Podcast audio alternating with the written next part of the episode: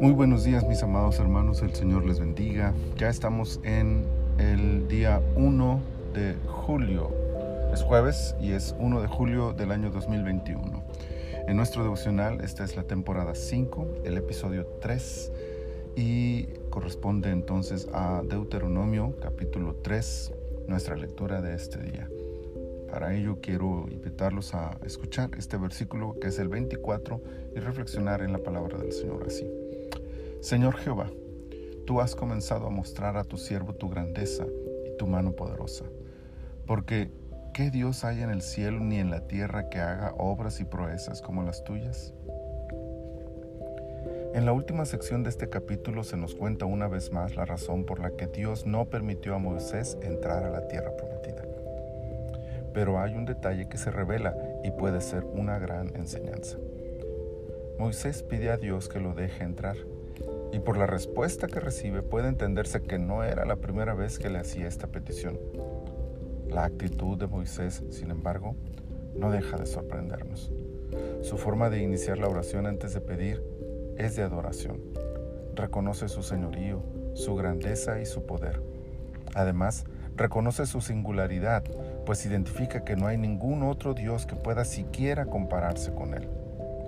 Nuestra adoración puede y debe incluir estas declaraciones donde podamos otorgar a Dios el reconocimiento que merece. No es nada del otro mundo, solo es aceptar la realidad, es identificar claramente quién es Él y quiénes somos nosotros. Ahora bien, esto lo puede hacer cualquiera. Por eso es que muchos hoy se equivocan al creer que basta solo con cantar para adorar a Dios.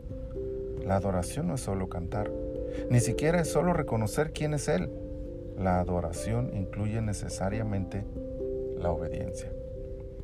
En el caso de Moisés, su obediencia y humildad al aceptar la voluntad de Dios revela un hombre que adoraba a Dios integralmente.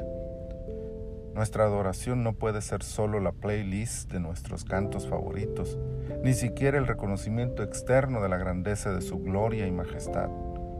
Nada de eso sirve si a la hora de hacer lo que nos pide, acabamos haciendo nuestra voluntad. Adorar a Dios es obedecerlo, aun cuando no nos da lo que le pedimos, como en esta historia de Moisés. Que seamos capaces de adorarlo así. Señor, muchas gracias. Tu palabra nos edifica, tu palabra nos consuela, pero también tu palabra nos exhorta.